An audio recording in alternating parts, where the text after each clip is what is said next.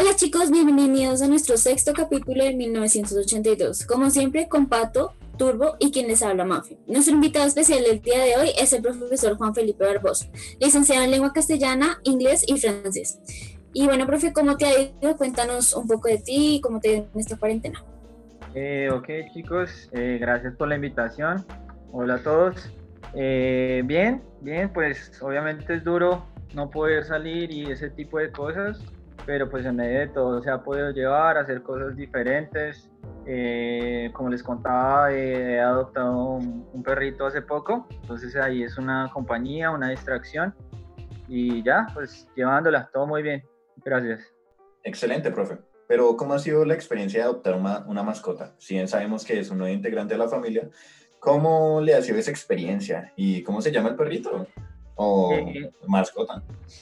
No, llevo muy poco, solo que dos días y ha sido muy chévere ya que pues mi familia tiene mis hermanos, tengo dos hermanos mayores, pues cada uno vive en su, en su hogar y cada uno tiene mascota, entonces no fue una decisión digamos como tomada a la ligera, no fue pensada, todos los gastos, toda la responsabilidad y eso, y pues hasta, hasta ahora ha sido muy, muy cool. Es, un, es una mascota que tiene pues tres añitos, entonces ya viene educada, entonces por esa parte bien. Eh, a mi mamá no le gustan mucho los perros, pero a ella se han cariñado bastante con, con Diño. Se llama Diño, por Ronaldinho, porque es, pues yo soy un fanático del fútbol, entonces, y mi jugador favorito toda la vida ha sido Ronaldinho, entonces decidí ponerle Diño y ya. Eh, qué bonito, profe, que hayas tomado esa decisión, pero bueno, cuéntanos como un poco más de ti, como qué te llevó a ser profesor y pues específicamente de inglés, qué te llevó como a, a que te dedicaras a la vocación de ser un profesor.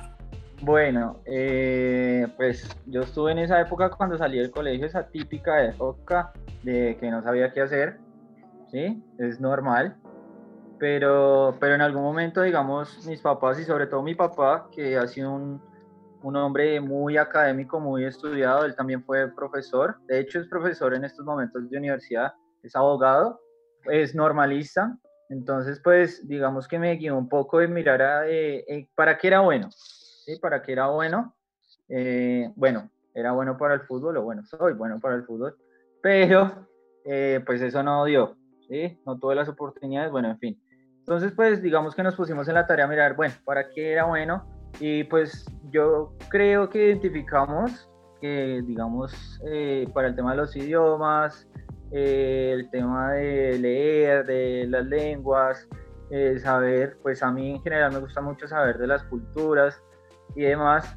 Entonces, pues decidí este camino y la docencia, el tema de enseñar, le, he cogido el amor poco a poco, sobre todo en la carrera. Ya ahorita es algo que valoro mucho, que, que me encanta hacer más que enseñar inglés o español o matemáticas o sociales o cualquier materia, es como poder guiar a los chicos, eh, aconsejarlos, yo pues trato de escucharlos mucho, de saber cómo están y demás, no trato obviamente de, entablar pues una relación como muy, muy cercana, pero sí trato de, saber los chicos cómo están, un poco yo pienso que eh, no tuve unos grandes profesores, no tuve un profesor que yo dije, este profesor me marcó en mi infancia o en la universidad. Entonces es un poco ponerme del otro lado y, pensar como, hey, me gustaría ser un profesor eh, como, hubiera, como me hubiera gustado que me, que me, que me, enseñaran, que me trataran, que todo ese tipo de cosas. Entonces trato de, de irme como por ese lado y pues ya. Entonces, eh, pues no fue una cosa que desde chiquito yo dije, no, quiero ser profesor, honestamente no, pero sí he ido aprendiendo y he ido cogiéndole mucho amor y mucho cariño a lo que hago y obviamente quisiera evolucionar y desarrollarme más como profesional, como docente, seguir aprendiendo. Eh, pues no sé, para los que me conocen pues ven que en un brazo tengo un tatuaje que es un lápiz y eso no solo significa como aprender o dibujar, sino aprender y, enseñar. Entonces por esa parte yo decidí hacer lo que quiero hacer.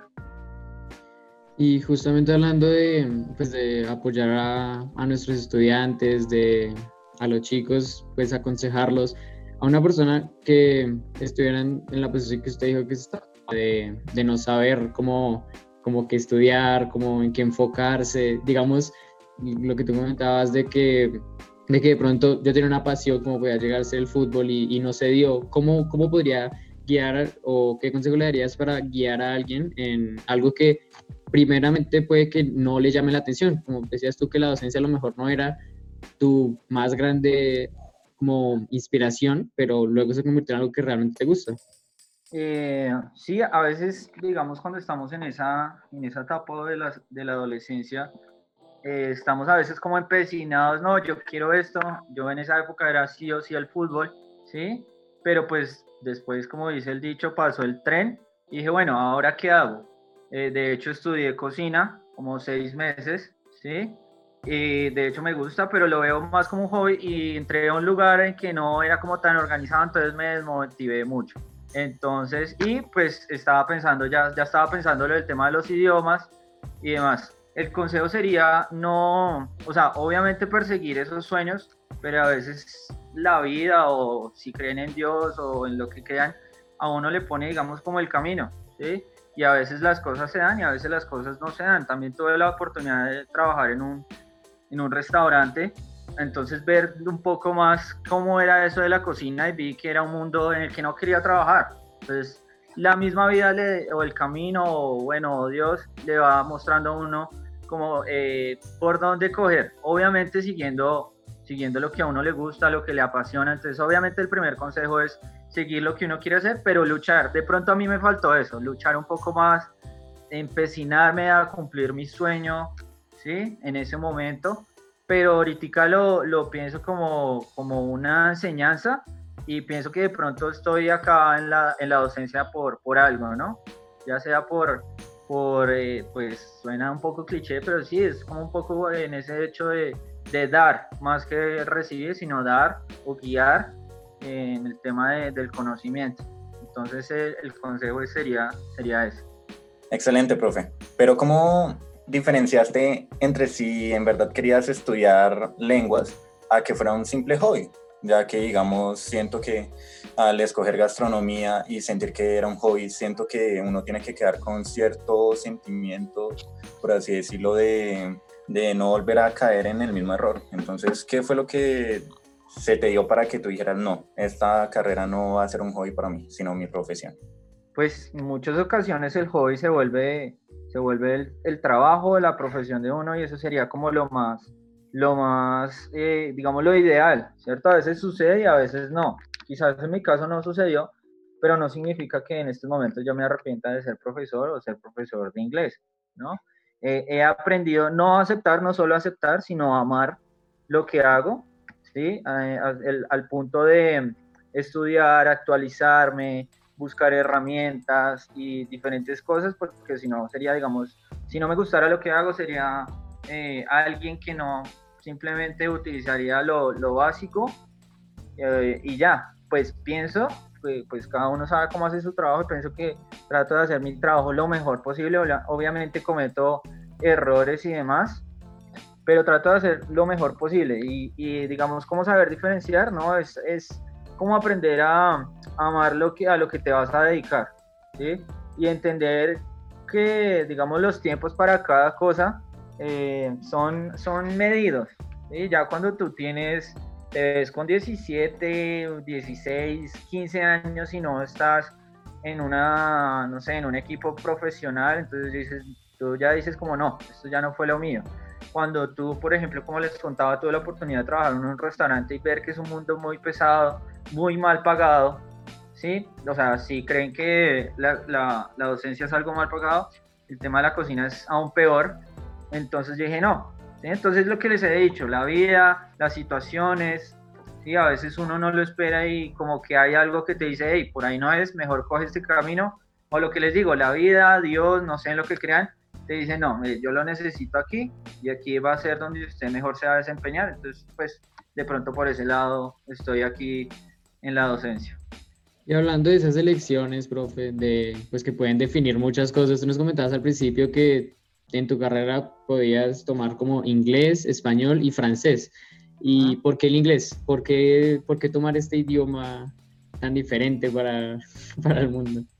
No sé, o sea, ha sido una decisión muy difícil porque, bueno, eh, digamos el tema del francés, lo que les decía también, el francés llama mucho la atención y el tema del inglés ha sido complicado porque yo identifico como aspectos eh, culturales que en, en, la sociedad colombiana el inglés es como, como se dice por ahí, el coco, y es el terror, es como, uy, inglés, qué pereza, ¿sí? O a veces incluso matemáticas. Entonces no ha sido fácil, no ha sido fácil, no a todos les, es, es, algo que a todos no les gusta, ¿sí?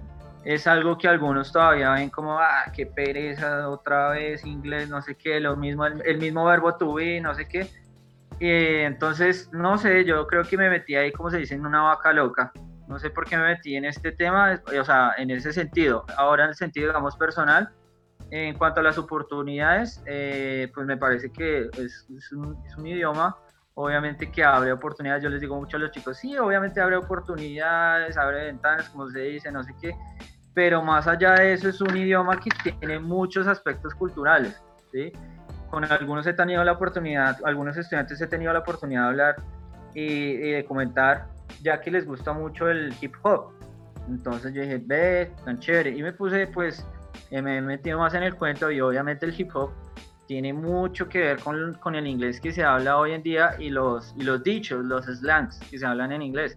Entonces pienso que el inglés tiene mucho de cultura, eh, obviamente el francés también, es una lengua como muy, muy elegante, ¿no? Y es muy parecida al, al, perdón, al español, sino que eh, es un, me parece que es un poco más complicado. Me de los tres, el, me parece uno de los más complicados. Digamos que me fui por el camino fácil, que sería el inglés. ¿sí? Aparte de eso, me parece, pues obviamente el inglés es muy usado en el mundo, obviamente para los negocios, para la ciencia. Entonces, eh, no es solo, digamos, en el tema de, de, enseñarlo, en el tema profesional, sino también para mí, para saber, para, para tener la oportunidad de viajar también. Quisiera tener la oportunidad mucho de viajar. Pienso que obviamente el francés me ayudaría, pero pienso pues obviamente que el inglés me, me facilitaría más ese camino y demás. Y mirando como que pues esa percepción del inglés, como de verlo como el camino fácil, ¿lo cambiarías a otro idioma tal vez? No cambiarlo, pues, o sea, obviamente me gustaría aprender otros idiomas, pero no tanto, o sea, más por temas personales, ¿sí? O sea, por gusto. Me gustaría mucho aprender, de hecho, eh, si dicen o muchos estudios eh, afirman que eh, a la hora de aprender alemán, nos ayudó mucho el, mucho el inglés, entonces sería, sería como cool también aprender obviamente otros idiomas.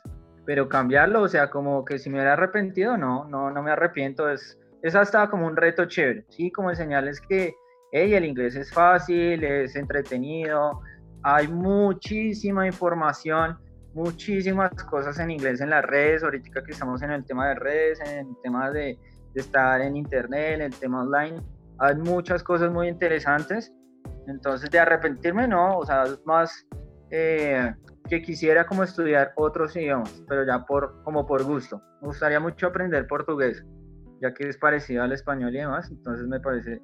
Y pues obviamente me remito otra vez al tema del fútbol, para mí el fútbol es, es mucho, y entonces pues me gustaría ir a Brasil, entonces ¿por qué no aprender portugués?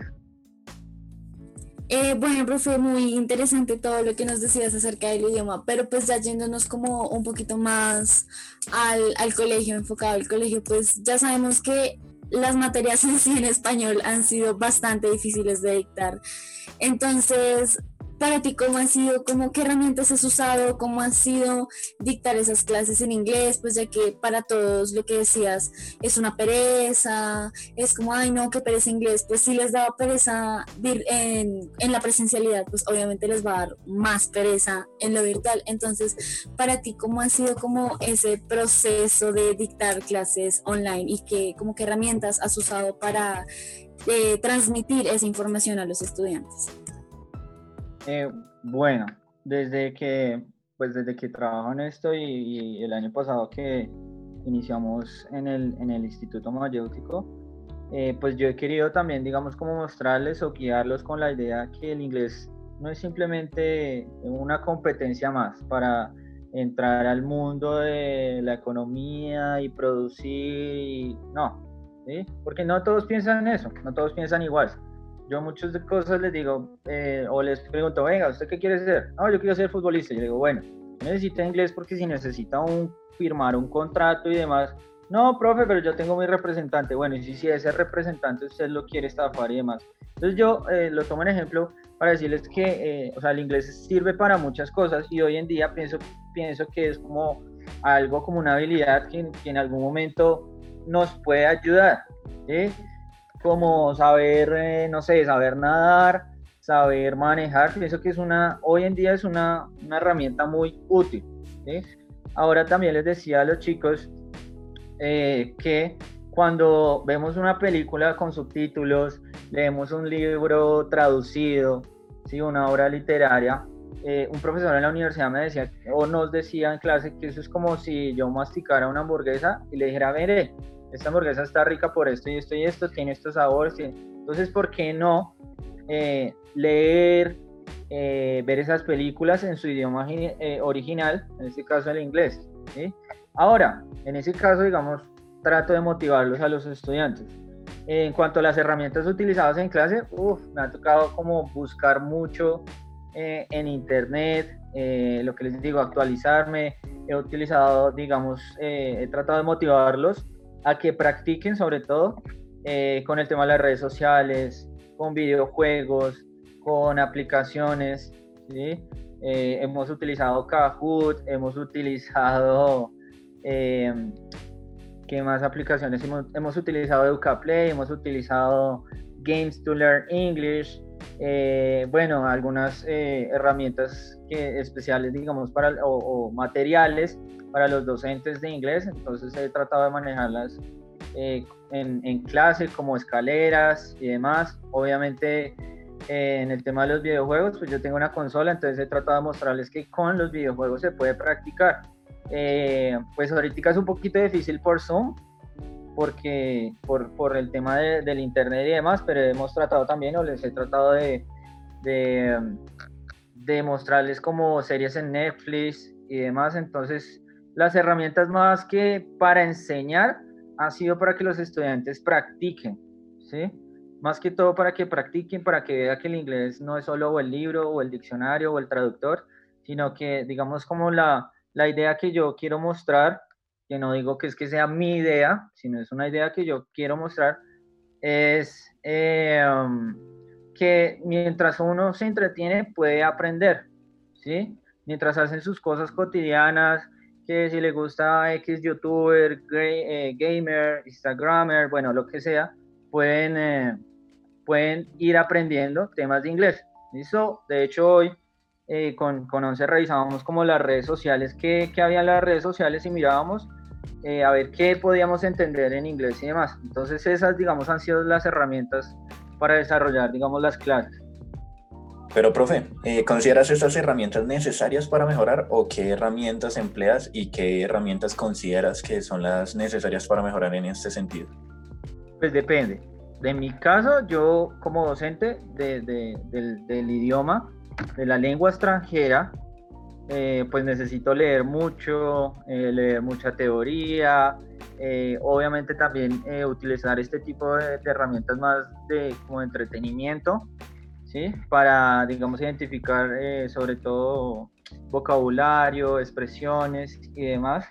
Y, digamos, por parte de los estudiantes, yo creo que en, estos días de, de pandemia y demás, de la cuarentena, son como las mejores herramientas, ¿sí? Pues porque eh, para ustedes pienso que puede ser muy tedioso, puede ser no, yo creo que es muy tedioso igual que para nosotros eh, estar al frente de un computador todo el día y demás. Eh, ustedes a veces quieren, a veces no, quieren hacer otras actividades, no sé, el tema de, de las redes sociales, el tema de hoy en día de las series y demás. Entonces, lo que yo les digo no, no es como haga 100 oraciones utilizando tal verbo, tal tiempo o tal phrasal verb, sino, no chicos, o sea, distráiganse en sus cosas cotidianas, pero traten de hacerlo en inglés para ver como, mire, eh, acentos, eh, como expresiones, como eh, vocabulario y demás que les puede servir. ¿sí? Entonces, es como que yo he ido o he tratado, ¿sí? No sé si lo logre, pero he tratado como de evolucionar en este tiempo de la cuarentena y sobre todo las clases, ¿sí? No entonces solo verbo to be o solo presente simple o solo presente perfecto, sino ese presente perfecto, por ejemplo, ¿para qué nos sirve? Entonces nos sirve para hablar de viajes, eh, para hablar de experiencias y ese tipo de cosas. Entonces volverlo, digamos, yo le diría como un inglés más, más, más funcional, más real. Bueno, profe, teniendo en cuenta que pues las, eh, por lo menos el inglés desde ese punto de vista más, más práctico, más de que hagamos cosas con lo que estamos aprendiendo, ¿cree que el inglés es la única materia que puede desarrollarse de esa manera o cree que debería enfocarse más la educación en todo ese tipo de metodologías? No, obviamente, obviamente la educación debería enfocarse más al, a lo práctico. Todas las materias deberían es enfocarse más a lo práctico y pues yo lo hago de esa manera. ¿sí? Obviamente en su punto lo vi como no, la gramática, las reglas, esto, eh, la correcta pronunciación y demás, pero pues uno va siempre aprendiendo en esto de, de, la docencia. Lo decía anteriormente que esto no es solo enseñar y botar, digamos, conocimiento y esto es así, así, así, no, también es ir aprendiendo. Entonces, obviamente toda la educación debería irse, digamos, yo lo manejo más o lo digo más como lo funcional, lo práctico, lo, real, ¿sí? Más que, que, bueno, no sé, pienso yo y tomo como ejemplo para no tomarme ejemplo a mí siempre, sino, eh, digamos, como la historia, no solo historia, no solo fechas y demás, sino eso para qué, eso para qué, con qué fin, ¿sí? No tanto, bueno, eh, la típica pregunta, ¿y eso para qué me va a servir en la vida? No, sino ¿por qué? ¿Por qué eso? ¿Por qué la historia? ¿Por qué las fechas son importantes? Entonces, obviamente, pienso que la educación debería irse más a lo funcional y a lo práctico. Ojalá, digamos, tuviéramos eh, las herramientas y demás. Sin embargo, pienso que uno como docente y sobre todo en esta época, eh, pronto puede buscar esas herramientas, encontrarlas, manejarlas, saberlas adaptar al contexto y lograr una educación muy práctica, muy, muy funcional. Eh, pero bueno, profe, ya yéndonos como a otro tema, ¿cómo ha sido compartir tu espacio tu espacio privado en algo público, algo que todos tus estudiantes ven, que todos los días ven? ¿Cómo ha sido como convertir ese espacio personal en algo que los demás están viendo? Bueno, ha sido como todo un, un proceso como paso por paso. Eh, al principio, al principio, principio, por allá en marzo, cuando, eh, no, digamos, estamos viendo que, que, nos tocaba, digamos, de manera virtual, la verdad sí me incomodaba un poco el hecho de compartir el espacio, eh, verse o vernos a través de una cámara y demás, pero poco a poco lo sabía entender y de hecho, digamos, con, he hecho clases en las que muestro mi casa, mi habitación, ahorita ustedes antes de empezar la el podcast eh, les mostré la nueva, mi nueva mascota, entonces no, ahorita hoy en día realmente no tengo ningún problema de mostrar mis espacios. Y de hecho me ha servido, pienso yo como para un poco liberarse, un poco para, digamos, para que, para que los estudiantes vean que eh, del, del, otro lado hay una persona común y corriente, o sea, a veces son, a veces se, se piensa que el profesor está allá arriba inmaculado y los estudiantes en otro lado como como con una barrera y no, pues yo personalmente lo pienso como que realmente del otro lado hay una persona común y corriente, simplemente que merece obviamente el respeto, que eh, digamos dirige un, o representa una autoridad, pero eso no significa que tenga que, que, ser como, como un robot que no siente, a veces los estudiantes son como, ay, el profe tiene tatuajes, ay, el profe juega fútbol como si fuera un ser extraño y no, no debería, pienso que no debería ser así y lo que, lo que les, les digo, en, por ejemplo, en grado sexto, estamos viendo que las partes de la casa, yo tranquilamente mostré mi casa y, y, no hubo ningún problema y eso, digamos, ayudó. He mostrado mi familia en fotos y demás, he mostrado fotos mías cuando era pequeño, entonces eso ha ayudado a que los, a que los, los estudiantes, pienso yo, pienso yo que eso ha ayudado a que los estudiantes tomen como ejemplo y digan como, ah, ve, yo lo, también lo puedo hacer, y, se relajan un poco en ese sentido, se ríen, bueno, en fin. Entonces pienso que en, este momento, en este momento, no tengo problema con, con eso. ¿Y será que esto, pues, acabando esta pandemia, cuando sea que termine, eh, va a dejar secuelas en, en, cómo nosotros vivimos, cómo interactuamos entre nosotros, teniendo en cuenta que ahora estamos, es gracioso porque estamos más separados físicamente, pero al parecer nos conectamos muchísimo más de, de manera virtual. Entonces, eh, ¿cree que esto pueda afectar a cómo somos después de la pandemia?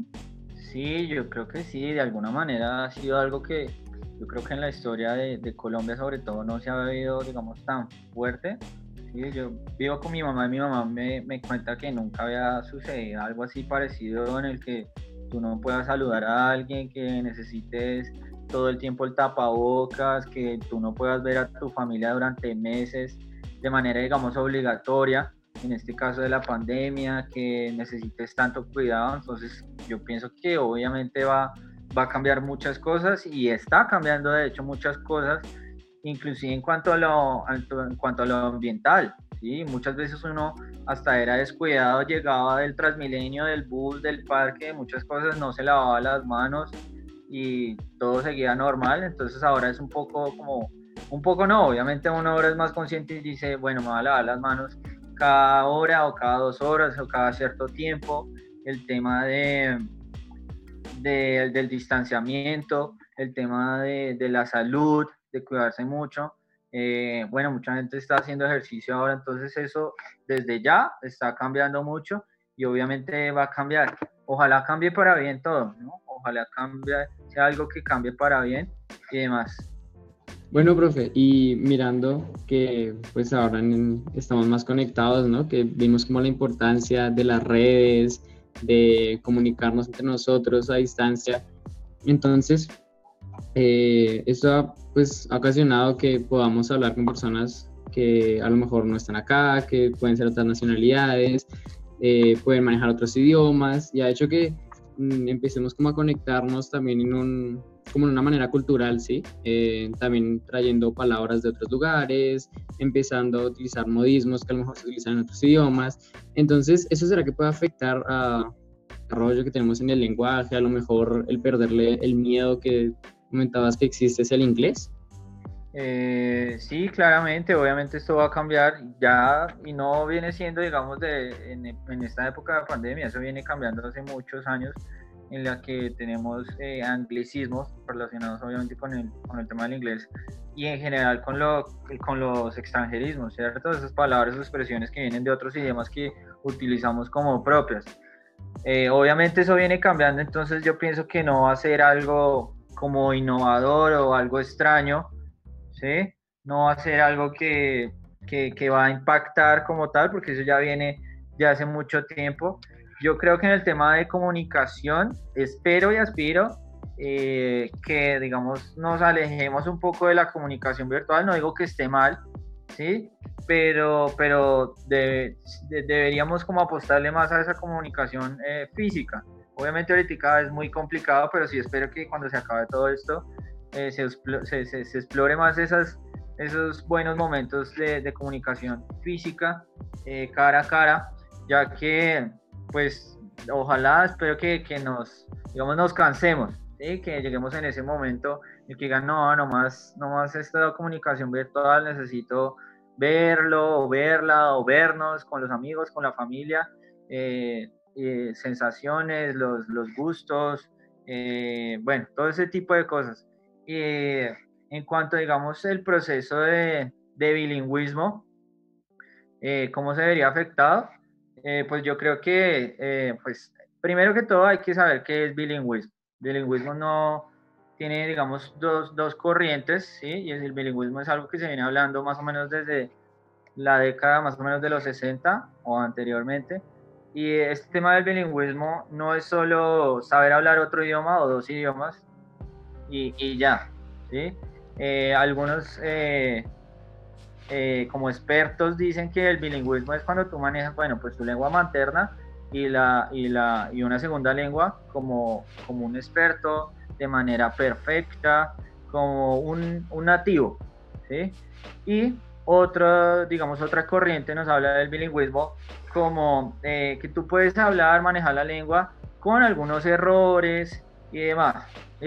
Eh, yo como profesor, como docente, estoy más en, el, en, el, en la corriente de hablar de bilingüismo en el sentido que tú puedes, digamos, cometer errores, está bien, estamos en un proceso de aprendizaje, pero más que aprender un idioma, sus reglas, pronunciación, eh, tiempos gramaticales y demás, eh, yo, yo lo que yo pienso como docente es saber más de esa cultura, no es solo saber del inglés como inglés, sino saber de esa cultura, saber de su historia, la historia del, del lenguaje. Yo pienso que el, el lenguaje es un producto de la cultura entonces no se puede despegar como uno de lo otro y en este caso la lengua extranjera no puede despegarse de lo que es la cultura y el contexto cultural. Hablo de contexto cultural como historia, eh, sociedad, eh, economía, eh, bueno, todo este tipo de cosas. Entonces, para mí, para mí, yo, el profesor Juan, sí, pienso que el bilingüismo es, ok, sabes esa lengua, esa segunda lengua, pero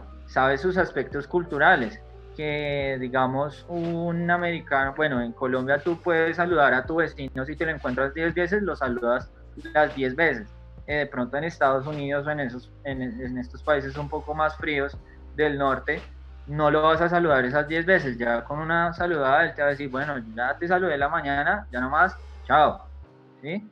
Entonces es eso también, saber que en Inglaterra no es que eh, solo es la manera de pronunciar, sino que tiene que ver que digamos los ingleses son un poco más elegantes, más petulantes. Entonces todo ese tipo de aspectos me parece que son importantes para la hora de hablar de bilingüismo. Por ejemplo, yo no me considero bilingüe. Yo sé inglés y sé algunas cosas, sé algunas reglas, sí, todavía me falta aprender muchísimo más, pero no me consideraría eh, alguien bilingüe. Entonces, en ese sentido, ese sería como el concepto de bilingüismo. Vale, profe, muy interesante pues lo que nos comentas, una visión distinta de lo que tenemos normalmente del bilingüismo. Pero ya para terminar, para cerrar ya este programa, eh, ¿alguna última cosa que quieras comentarle a nuestros oyentes, que quieras dar algún tip, algún consejo?